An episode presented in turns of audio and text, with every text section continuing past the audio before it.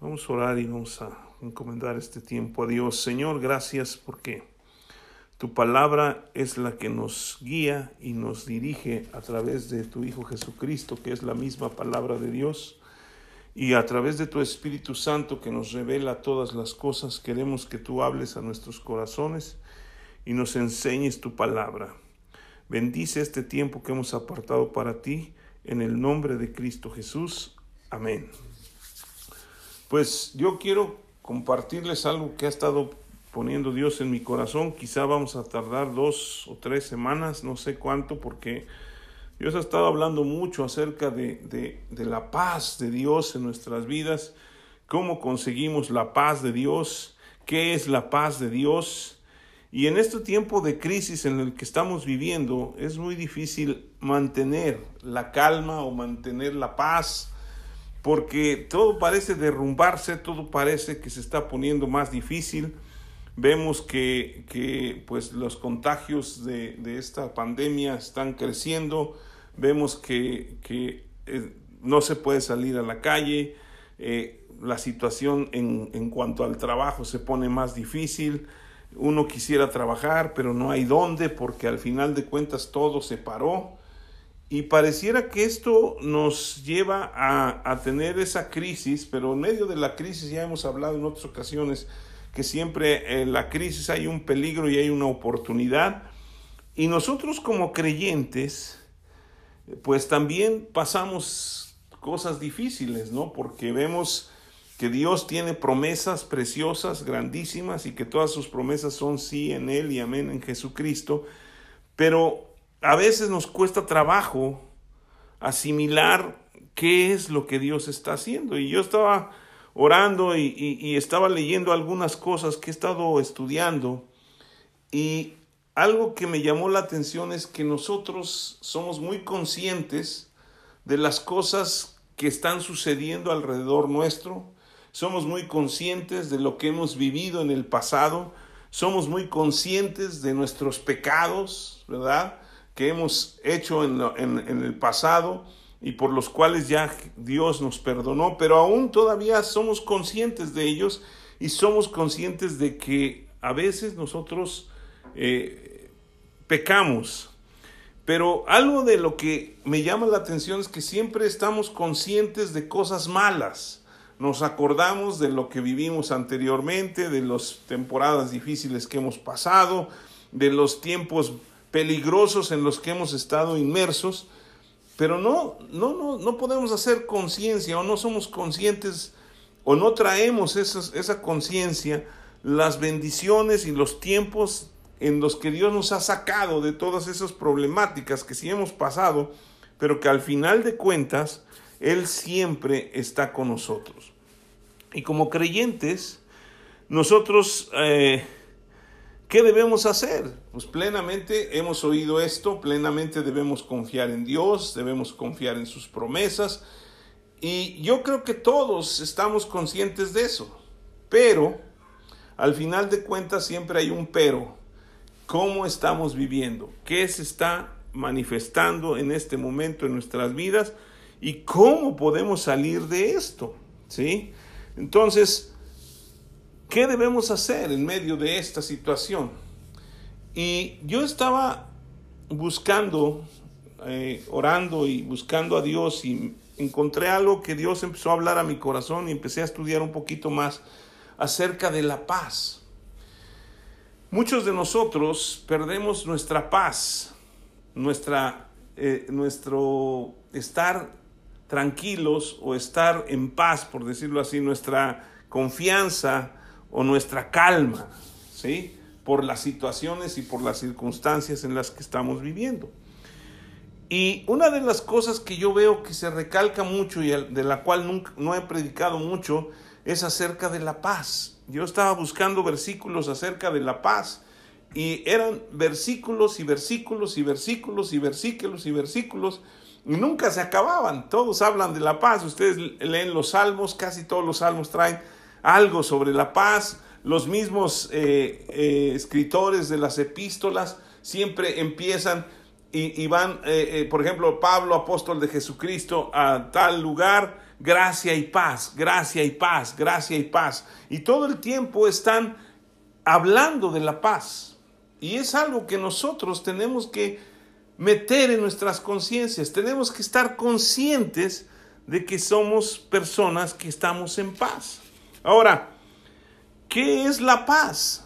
La paz se define en el diccionario en el sentido positivo es un estado o nivel social o personal en cada en el cual se encuentran en equilibrio y estabilidad las partes de una unidad. También se refiere a la tranquilidad mental de una persona. ¿Qué quiere decir esto? Que nosotros entendemos que estábamos no en guerra, pero no estábamos en paz con Dios. Cuando el hombre pecó, se separó de Dios. Y esto lo, trajo a, tener una, un, un miedo hacia Dios, ya no podía acercarse confiadamente, ya tenía toda una situación en la que él tenía que vivir de acuerdo a lo que él podía hacer. Dios en su infinita misericordia se mostró a él, al hombre, le estuvo hablando a través de la historia, podemos ver todo esto, pero algo que me llama la atención es que siempre el hombre cuando se encuentra en situaciones críticas, lo primero que pierde es la paz y empieza a pensar en las cosas pasadas, ¿sí? Les decía, somos muy conscientes de lo que hemos hecho en el pasado y de lo que hemos vivido, que hemos hecho mal, pero normalmente no nos acordamos de lo que hemos hecho bien. Y esto nos lleva a que perdamos la paz, a que empezamos a tener un conflicto y muchas veces, yo no sé si usted lo ha hecho, pero yo creo que todos lo hemos hecho, es culpar a Dios por lo que estamos viviendo. Y estar como en una guerra. Entonces, el culpar a Dios es como estar en guerra con Él. No estamos en una estabilidad, en la unidad, como dice esta definición. ¿Sí? Nosotros tenemos que estar en la estabilidad, pero tenemos que estar conscientes. Y yo quisiera que vemos un pasaje, porque Dios ha estado hablando sobre eso a, nuestras vidas y, hoy estaba escuchando un, un predicador que, que, estaba hablando de eso en el Éxodo capítulo 14, cuando los israelitas salieron de Egipto, ¿sí? los llevaba Moisés y ya salieron muy contentos, ¿sí? y ellos le pidieron cosas a los, a los egipcios, los, de hecho vaciaron Egipto en cuanto a sus riquezas, ellos salieron muy, muy contentos, pero el faraón, después de que ya se habían ido, dijo, no, pues vamos tras ellos. ¿Sí? Y, dice en el versículo 10, cuando faraón se hubo acercado, los hijos de Israel alzaron sus ojos, y he aquí que los egipcios venían tras ellos, por lo que los hijos de Israel temieron en gran manera y clamaron al Señor. ¿Sí? Temieron en gran manera. O sea, el temor es algo que nos paraliza, es algo que nos hace que nosotros entremos en etapas críticas, ¿sí? Y que no veamos bien o con claridad las cosas. El temor nos lleva a tratar de ver las cosas reales aunque no sean, ¿sí? ¿Por qué? Porque empezamos a pensar que nos van a acabar, que vamos a tener muchos problemas. Y esto fue lo que pasó. Ahora dice, clamaron a Dios y dijeron a Moisés, Fíjense, no clamaron a Dios, pero se quejaron con Moisés y le dijeron, no había sepulcros en Egipto, que nos has sacado para que muramos en el desierto. ¿Para qué has hecho así con nosotros, que nos has sacado de Egipto? ¿No es esto lo que te hablábamos en Egipto diciendo, déjanos servir a los egipcios, porque mejor nos fuera servir a los egipcios que morir nosotros en el desierto? Y Moisés dijo al pueblo, no temáis o no teman, estad firmes y ved la salvación del Señor, que el Señor hará con vosotros, porque los egipcios que hoy habéis visto, nunca más para siempre los veréis. Versículo 14, el Señor peleará por vosotros y vosotros estaréis tranquilos. La palabra tranquilos es como en calma o en paz, ¿sí? Pero, pero fíjense algo que, que, me llama la atención, es cómo se quejaron, pero Moisés les está diciendo, no temáis, ¿sí? Dice que cuando ellos vieron a los egipcios, tuvieron gran temor, ¿no? Y aquí Moisés les está diciendo, no teman, Y luego les dice, estén firmes.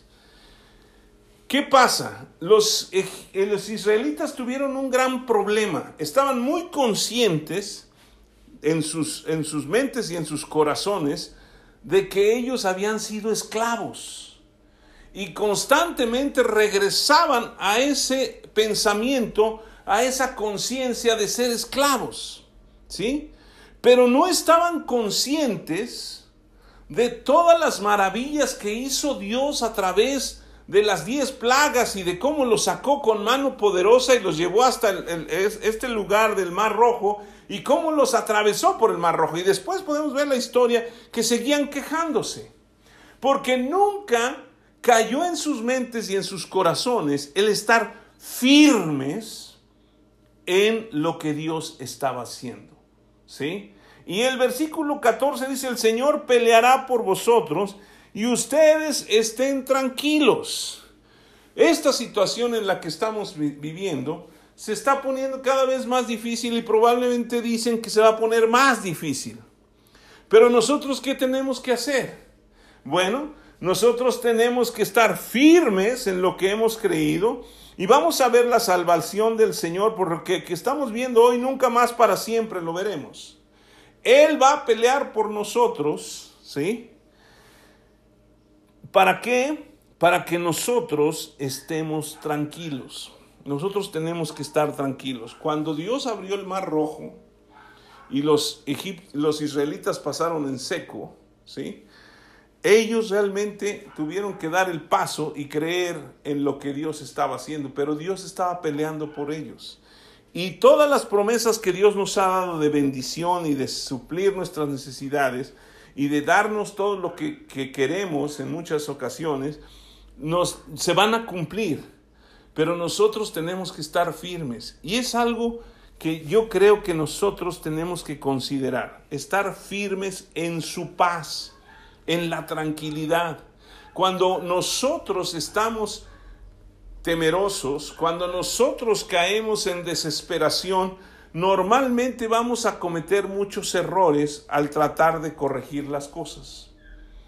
Pero si nosotros estamos firmes en lo que Dios está diciendo y esperamos que Él lo resuelva, nosotros vamos a estar tranquilos y en paz. Ahora, nosotros debemos o dependemos 100% de Dios y debemos confiar plenamente en Dios. En este tiempo es cuando más lo debemos hacer y es cuando más se tambalea la fe de muchas personas o se tambalea la convicción o también se dejan de estar firmes. ¿Por qué? Porque empiezan a pensar qué vamos a hacer, cómo le vamos a hacer. ¿Sí? Ahora, ¿qué es lo que afecta nuestra paz? Lo que afecta nuestra paz es que no estamos conscientes de que esa paz está dentro de nosotros y que esa paz necesita salir. No podemos vivir en la paz exterior y traerla al interior, sino que esa paz tiene que nacer del interior y salir. Nosotros estamos conscientes que cuando creímos en Jesucristo y le recibimos como Señor y Salvador, nosotros alcanzamos por medio de Él la salvación. Y hemos dicho en otras ocasiones que la palabra salvación incluye todo, que Él murió por nuestros pecados, que Él, ¿sí? Llevó nuestras enfermedades y que también Él, ¿sí? Nos trae paz. Y, normalmente no hablamos mucho de la paz respecto a esto, pero la paz es la que nos hace mantenernos firmes en las convicciones que Dios ha puesto en nuestros corazones. Nosotros no dudamos para nada que somos salvos, ¿sí? Le preguntamos a un cristiano, oye, ¿te vas a ir al cielo? Él va a decir que sí. Y va a decir que sí porque es que Jesucristo ya pagó por mí. Pero cuando empiezan las dificultades y empiezan las situaciones difíciles en medio de una crisis o de, una, de, un, de lo que estamos viviendo, por ejemplo, empieza a dudar si realmente él está haciendo bien o está haciendo mal. Algo que viene a nuestras mentes siempre, eso me lo han recordado algunas personas, sobre todo mi mamá, que cuando yo me cambié de religión hice algo malo y entonces por eso Dios me castiga. Y Dios no castiga, ¿sí? Y entonces empezamos a pensar, ¿qué hicimos mal por lo cual no podemos recibir las bendiciones? No hemos hecho nada mal, porque lo malo, pues ya éramos malos y ya Dios lo perdonó a través de Jesucristo, ¿sí? Pero esto es lo que nos roba la paz. El estar pensando y buscando qué hice para que no reciba. Y entre lo que estamos haciendo, perdemos de vista y de, dejamos de estar conscientes que somos bendecidos por Dios. En Isaías 53, si quieren abrir sus Biblias ahí, vemos los sufrimientos del siervo de Dios y el versículo 5 nos habla de tres cosas que son muy, pero muy importantes en nuestras vidas, ¿sí? Y que son lo que Dios consiguió para nosotros a través de Jesucristo. Dice, mas él herido fue por nuestras rebeliones, molido por nuestros pecados. El castigo de nuestra paz fue sobre él y por su llaga fuimos nosotros curados. Las tres cosas importantes, ¿sí? Somos, ¿sí? Personas que hemos recibido la salvación, porque Él murió por nuestros pecados, Él fue molido por nuestros pecados, ¿sí? Herido por nuestras rebeliones. Él trajo paz, el castigo de nuestra paz para que nosotros pudiéramos tener una relación íntima y personal con Dios, se tenía que traer paz, porque estábamos nosotros en conflicto con Dios, éramos enemigos de Dios. Y cuando viene Jesucristo, Él trae paz. Y ahora podemos relacionarnos y estar en unidad, como lo hablaba lo que decíamos de la definición de, de paz. ¿Sí? Y Él es nuestra paz. Jesucristo es el que pagó el precio por la paz.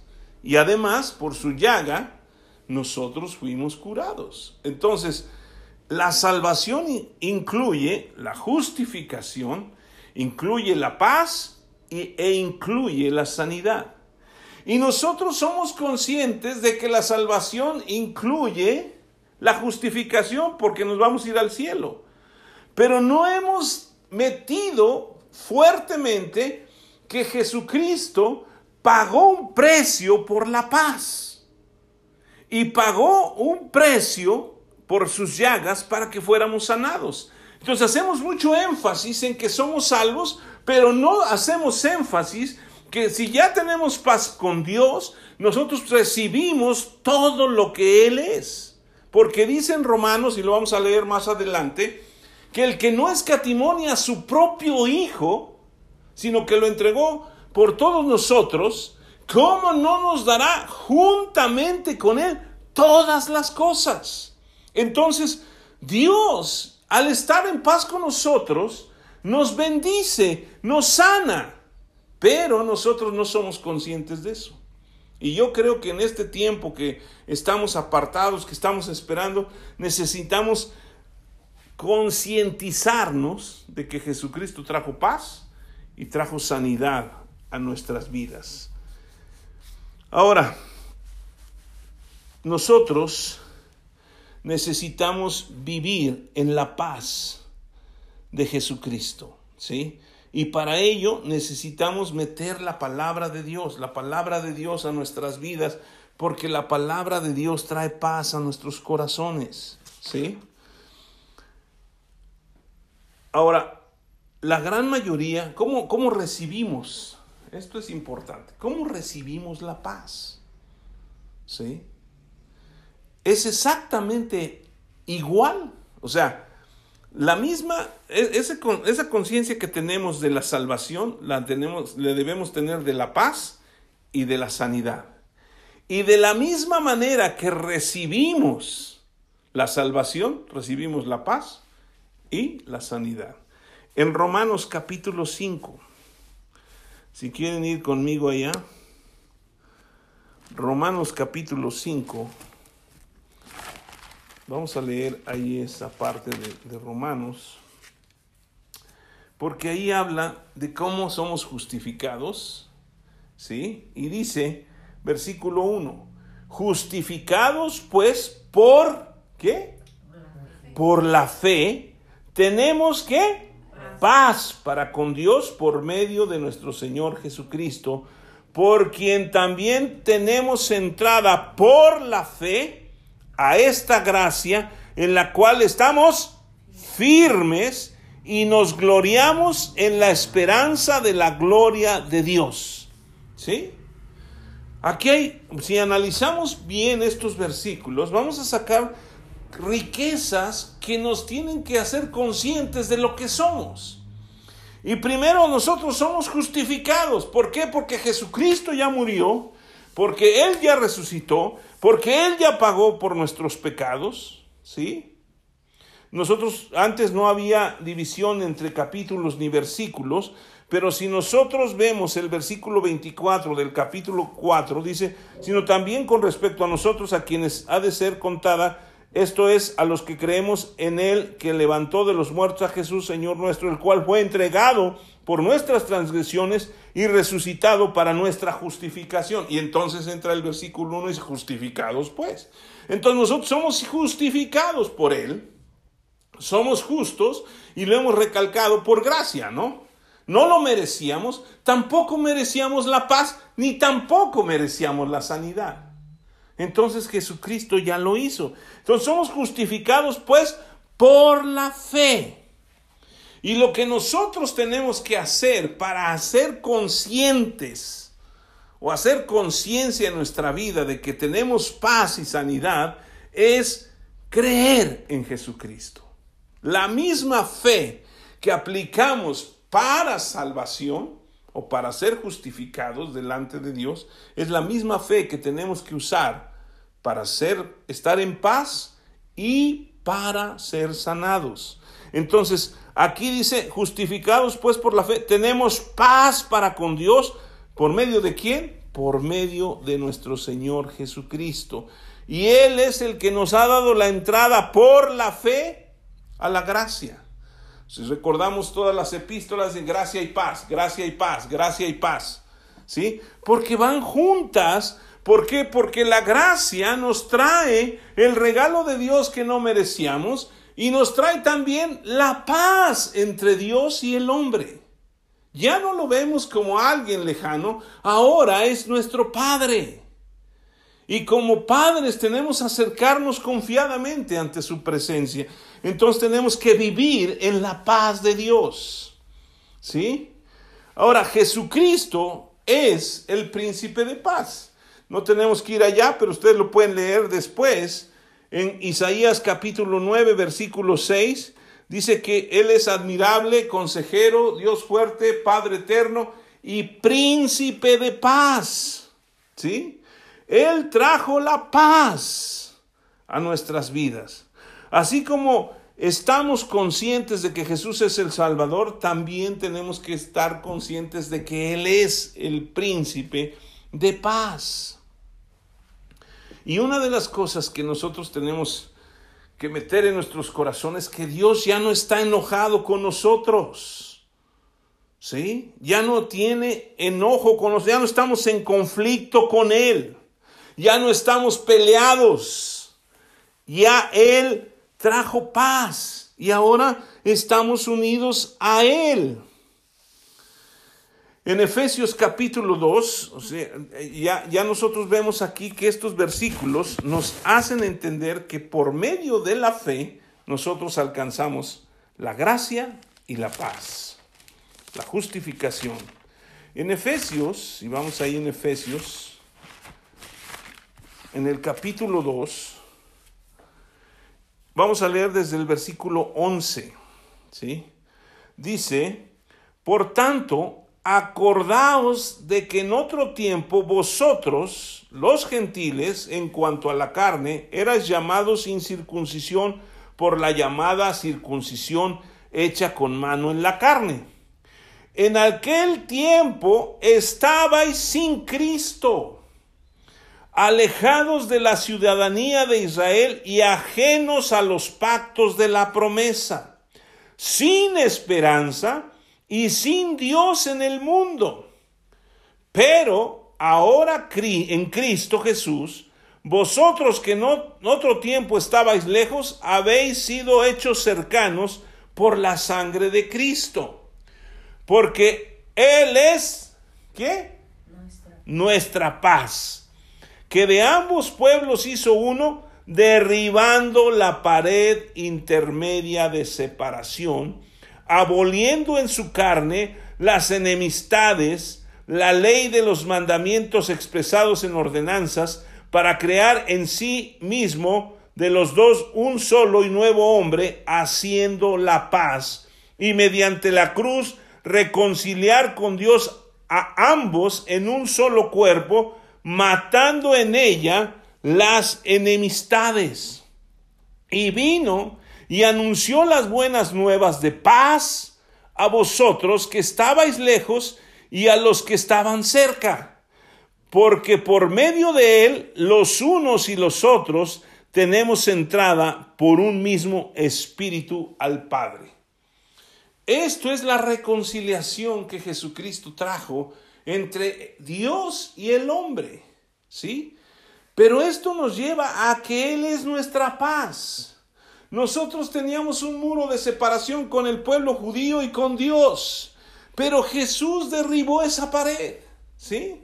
Y, aquí vemos que dice, porque el versículo 14, Él es nuestra paz. ¿Sí? Él es nuestra paz. Y versículo 15 eh, al final, bueno, aboliendo de la carne las enemistades, y luego dice, para crear en sí mismo de los dos unos, un, un solo y nuevo hombre, ¿qué? Haciendo la paz. Nosotros tenemos que vivir en la paz de Dios. Ahora, ¿por qué no somos tan conscientes de que tenemos paz para con Dios? ¿Sí? Por lo que les decía yo hace un rato, siempre estamos recordando qué hicimos mal, por qué nosotros éramos pecadores, cómo pecábamos, hacíamos tantas cosas. Y algo que tenemos que hacer es estar conscientes de la paz porque eso nos ayuda a entender que Dios nos ama y no quiere separarse de nosotros. Siempre nos han dicho o hemos oído o hemos estado eh, siendo enseñados por alguien o por lugar donde estemos. Y está escrito que la paga del pecado es la muerte, pero dice la dádiva de Dios es vida eterna en Cristo Jesús. Y cuando nosotros ya estamos en Jesús, nada nos va a separar. ¿Sí? Nada, a menos que nosotros decidamos olvidarnos de Dios. Pero aún así, Dios nos sigue buscando. Entonces, cuando estamos conscientes de nuestro pecado, cuando estamos conscientes de nuestra vida pasada, la paz no puede establecerse en nuestras vidas. Y cuando alguien está en paz con alguien, puede convivir libremente, ¿o no? Entonces nosotros tenemos que estar conscientes que ya este, Jesucristo es nuestra paz y ahora estamos en una relación de padres e hijos. Y nada, nada nos podrá quitar de eso. Cuando entendemos que nadie nos puede separar de Dios, podremos vivir en paz y recibiendo las bendiciones de Dios. ¿Sí? En Romanos capítulo 8, Vamos a ver ahí una, unas escrituras que son muy, muy importantes y muy fuertes, porque son de verdad lo que Dios ha hecho por nuestras vidas. Romanos 8, versículo 31 dice, bueno, vamos a leer desde el versículo 28 para completar todo el párrafo este. Dice, y sabemos que a los que aman a Dios, Todas las cosas les ayudan a bien, esto es a los que conforme a su propósito son llamados. Porque a los que antes escogió también los predestinó para que fueran hechos conforme a la imagen de su Hijo, para que Él sea el primogénito entre muchos hermanos. Y a los que predestinó a estos también llamó, y a los que llamó a estos también justificó, y a los que justificó a estos también glorificó. ¿Qué pues diremos a esto? Si Dios es por nosotros, ¿quién contra nosotros? Y eso tenemos que meterlo en nuestro corazón. ¿Por qué? Porque vienen pensamientos, ¿qué hice en, en, en el pasado que estoy pagando ahorita por lo que no me va bien? No, ¿sí? Esto nos dice que somos, que, que eh, él, ¿qué pues diremos? Si Dios es con nosotros, ¿quién contra nosotros? Eso, eso no puede venir en contra nuestra, porque Dios está con nosotros. Dice, el que no escatimó ni a su propio Hijo, sino que lo entregó por todos nosotros. Y hace la pregunta, ¿cómo no nos dará también con Él todas las cosas? ¿Quién acusará a los escogidos de Dios? Dios es el que justifica. ¿Quién es el que condenará? Cristo es el que murió, más aún el que también resucitó, el que además está a la diestra del Dios, el que también intercede por nosotros. Fíjense, algo que hace el diablo constantemente y se le llama el acusador y el que quiere condenar. ¿Sí? Y estos versículos dicen, ¿quién acusará a los escogidos de Dios? Versículo 33, Dios ya nos justificó. Ya no tenemos por qué ser acusados. Cuando el diablo viene y lo acusa a usted de que usted hizo algo en el pasado, sale Dios y le dice, mi hijo pagó por todo eso, tú no puedes acusarme. ¿Sí? ¿Quién es el que condena? ¿Sí? El diablo quiere condenarlo, Jesucristo es el que murió y resucitó por nuestros pecados. Ya no tenemos condenación. ¿Sí? Y luego versículo 35 dice, ¿quién nos separará del amor de Cristo? ¿Quién? ¿Tribulación? ¿O angustia? ¿O persecución? ¿O hambre? ¿O desnudez? ¿O peligro? ¿O espada? ¿O una pandemia? ¿Quién?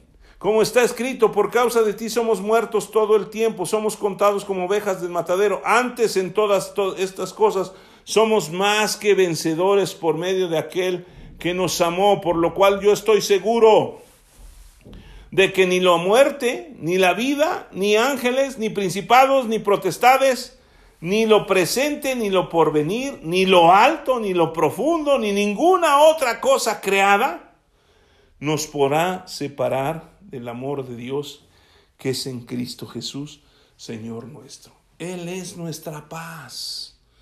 Y nada ni nadie podrá separarnos del amor de Dios, de esa paz con la cual nosotros fuimos redimidos. Jesucristo dice que el castigo de nuestra paz, si nosotros éramos enemigos de Dios, Sí, nosotros por pecadores éramos enemigos, pero Dios cargó el pecado y ese castigo trajo paz. Y ahora nosotros tenemos que recibir esa paz por fe. Vivimos por fe. Y tenemos que vivir en esa paz. ¿Sí? Dios promete bendiciones y Él quiere derramarlas abundantemente. ¿sí? Pero hay un detalle que es importante y que nosotros tenemos que hacer. ¿Cómo pelear la batalla para que nuestra mente y nuestra conciencia esté, ahora sí, valga la redundancia, consciente de que estamos en paz? Bueno, les voy a dar algunos versículos que necesitamos aprender y entender. Segunda de Corintios capítulo 10.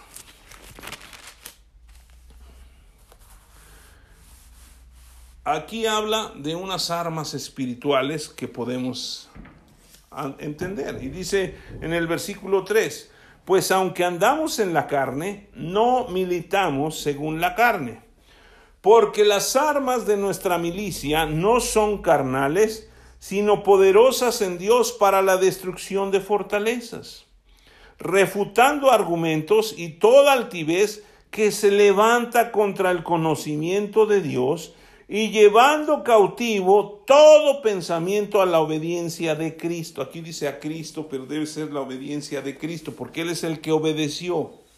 ¿Sí?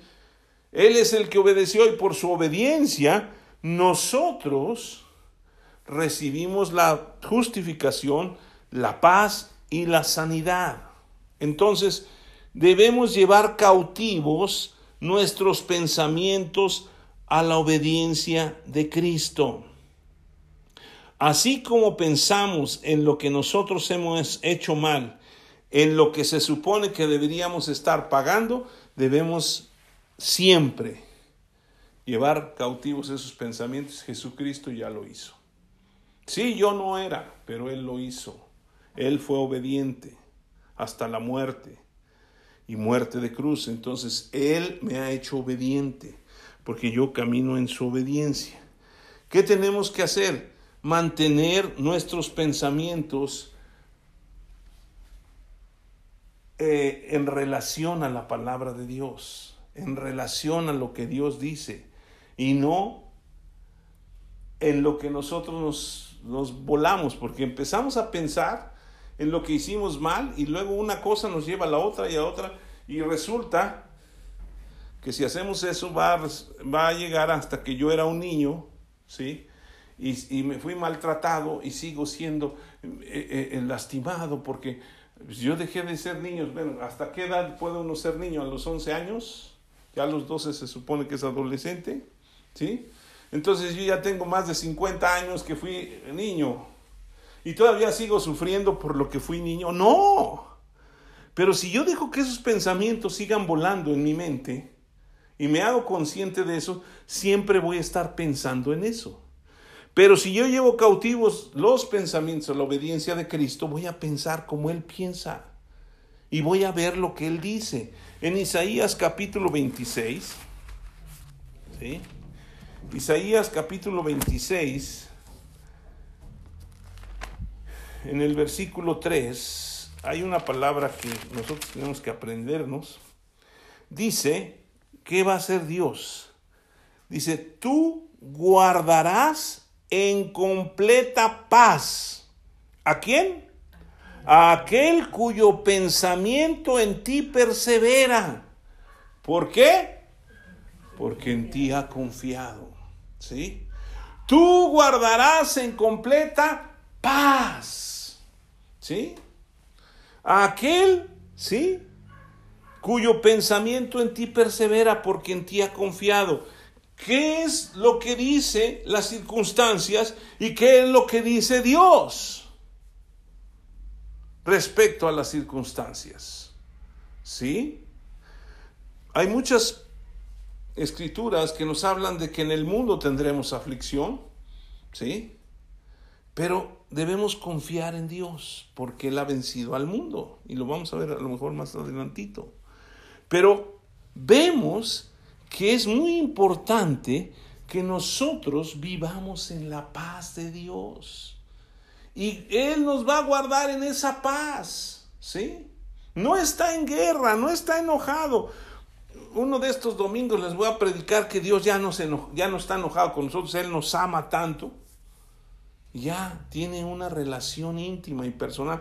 Lo que pasa es que nosotros siempre hemos Hemos oído de que Dios castiga sin palo y sin cuarta, que Dios nos va a castigar y que Dios nos va a castigar. Eso es una mentira. Porque el castigo de nuestra paz ya fue sobre Jesús. Nosotros tenemos que vivir en paz. Entonces, Él nos va a guardar en completa paz. No dice a medias, completa paz.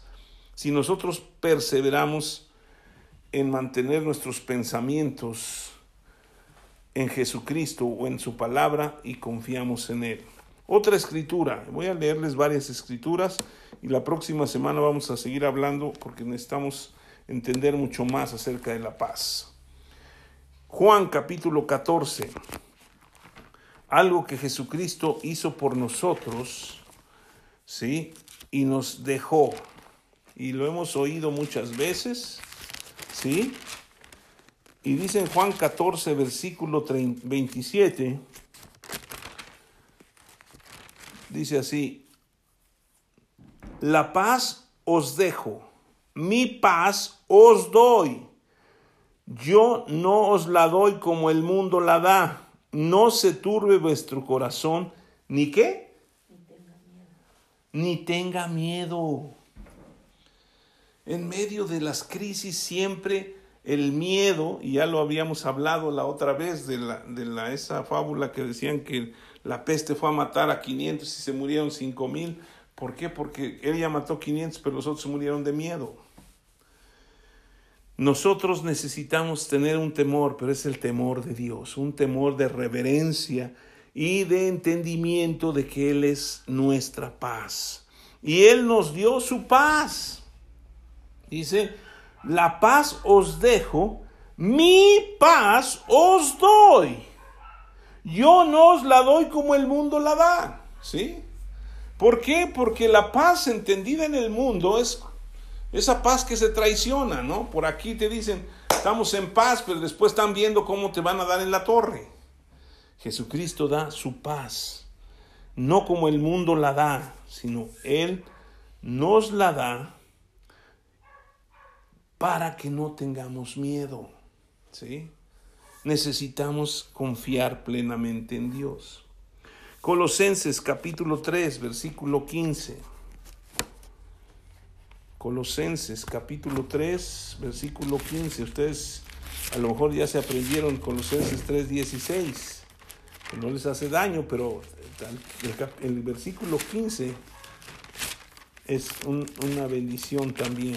Dice Colosenses 3, 15, y la paz de Dios gobierne en vuestros corazones a la que asimismo fuisteis llamados en un solo cuerpo y sed agradecidos. Y luego dice la palabra de Cristo, mora en abundancia en vosotros. ¿Sí? Pero fíjese, la paz de Dios debe gobernar nuestras vidas. ¿Sí? ¿Por qué? Porque Jesucristo es la paz. Y si nosotros tenemos paz, Jesucristo está gobernando nuestras vidas y Él tiene cuidado de nosotros. Él dijo, no temáis manada pequeña, porque a vuestro Padre Celestial le ha placido daros el reino. ¿Sí? Y mi Dios pues suplirá todo lo que les falta conforme a sus riquezas en gloria en Cristo Jesús. Tenemos que tener la paz gobernando nuestras vidas.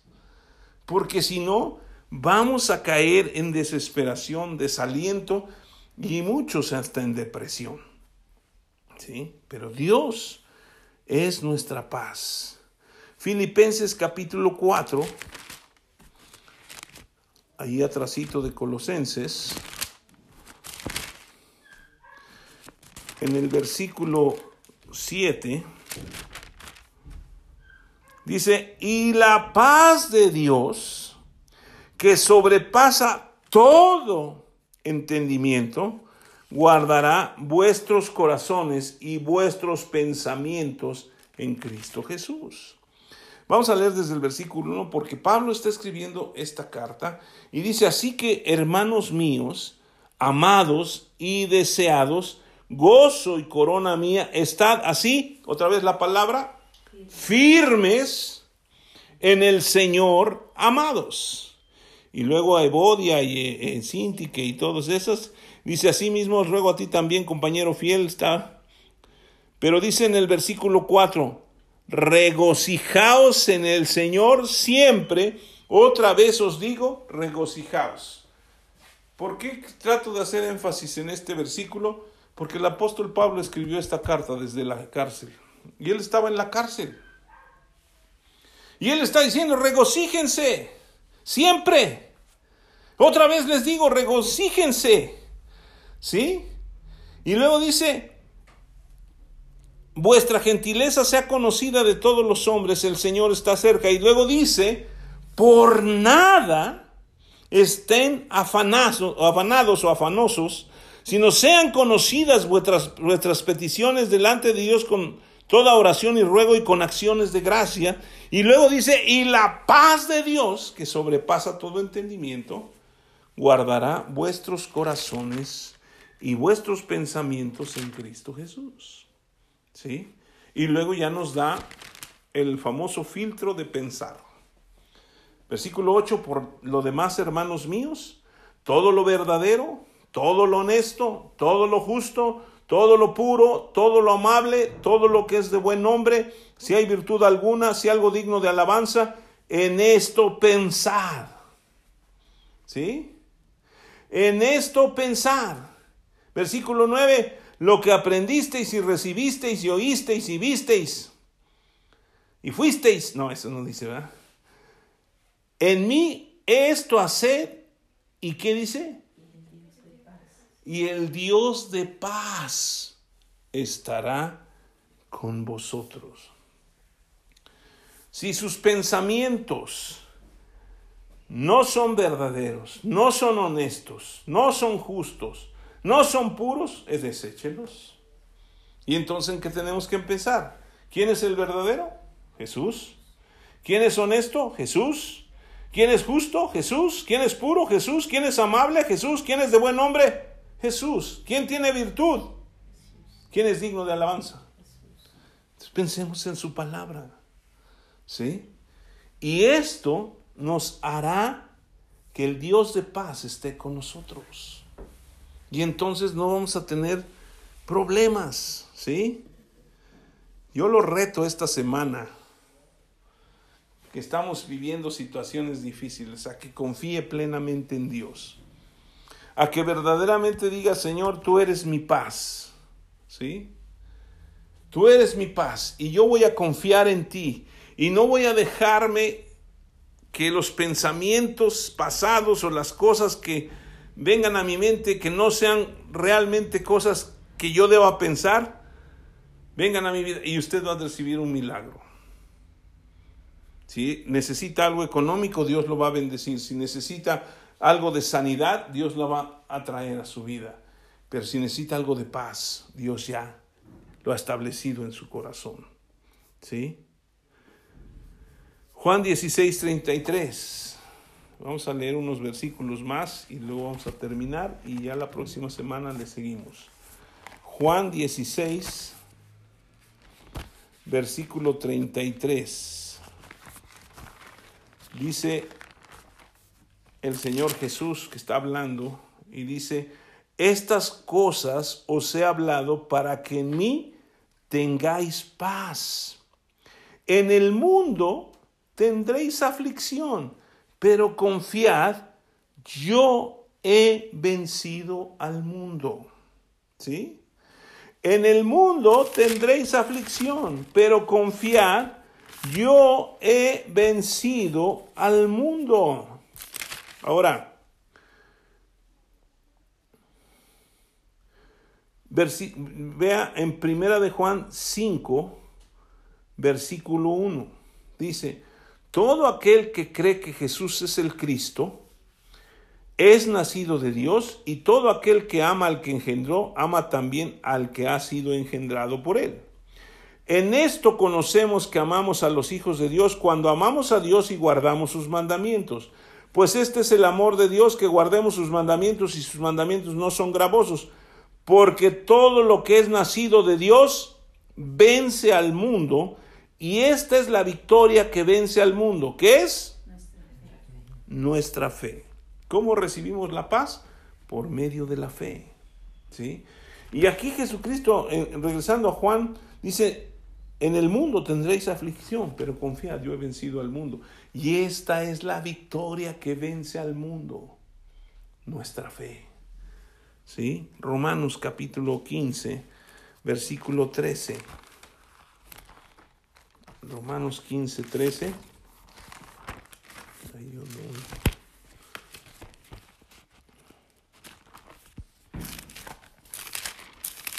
Dice el versículo 13, y el Dios de esperanza os llene de todo gozo y paz en el creer, para que abundéis en esperanza por el poder del Espíritu Santo. ¿Sí?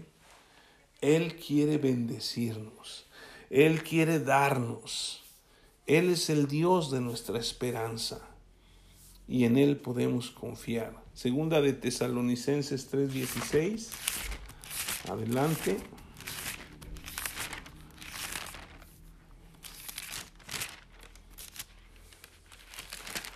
Dice el versículo 16.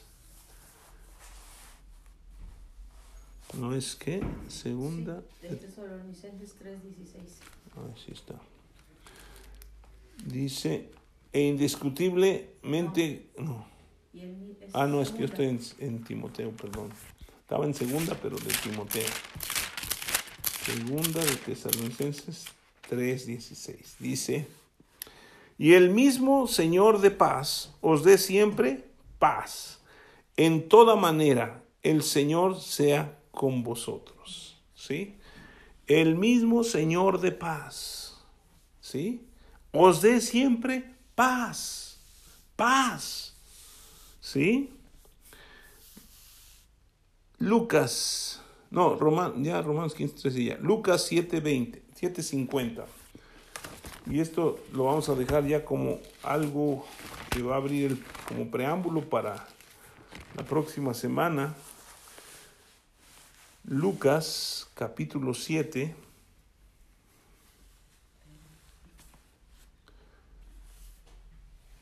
Y el versículo 50. ¿sí? Estaba una mujer que fue la que entró en la casa de Simón y lavó con sus con sus lágrimas los pies de Jesús y los enjugó con sus cabellos, ¿sí? Y derramó un, un perfume sobre la vida de Jesús. Y él le dice en el versículo 49 y los dice en el 48 y a ella le dijo tus pecados te son perdonados y ella y, y los que estaban junta- juntamente con él sentados a la mesa comenzaron a decir entre sí quién es este que también perdona pecados pero él dijo a la mujer tu fe te ha salvado y luego le dice ve en paz sí nuestra fe nos ha salvado, pero nuestra fe también nos trae paz y sanidad. Nosotros tenemos que caminar en la paz de Dios. No se turbe vuestro corazón, ¿sí? No tenemos que vivir en situaciones críticas de desesperación. Tenemos que vivir en la paz de Dios esa paz que el mundo no da, esa paz que sobrepasa todo entendimiento y lo vamos a leer más más adelante. Esa paz que a veces no entendemos. Pero esa paz fue ganada en la cruz también para cada uno de nosotros. Y por eso tenemos que caminar en la paz de Dios. Vamos a cerrar nuestros ojos. Señor, gracias porque tu palabra nos enseña que no solamente tú viniste a esta tierra y te sacrificaste por nosotros muriendo en la cruz por nuestros pecados, sino que también en la cruz tú llevaste el castigo de nuestra paz. Y por cada llaga que tú tuviste en tu cuerpo, nosotros fuimos sanados. Ahora, Señor, nos rendimos a ti y queremos que esta palabra nos haga conscientes de que vivimos en la paz de Dios y que nada nos puede separar del amor de Dios. No importa lo que estemos viviendo, no importa la situación que estemos pasando.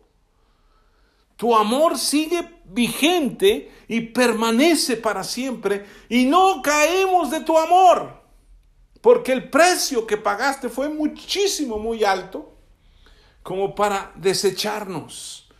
Tú nos amaste con amor eterno y nos prolongaste tu misericordia. Y Jesucristo es la gracia y la misericordia que nosotros recibimos por la fe. Aumenta nuestra fe para que seamos conscientes de que tu paz está con nosotros y que tú vas a guardar en completa paz aquel cuyo pensamiento en ti persevere, porque en ti ha confiado. A ti damos la gloria y la honra y la alabanza en el nombre de Jesús. Amén.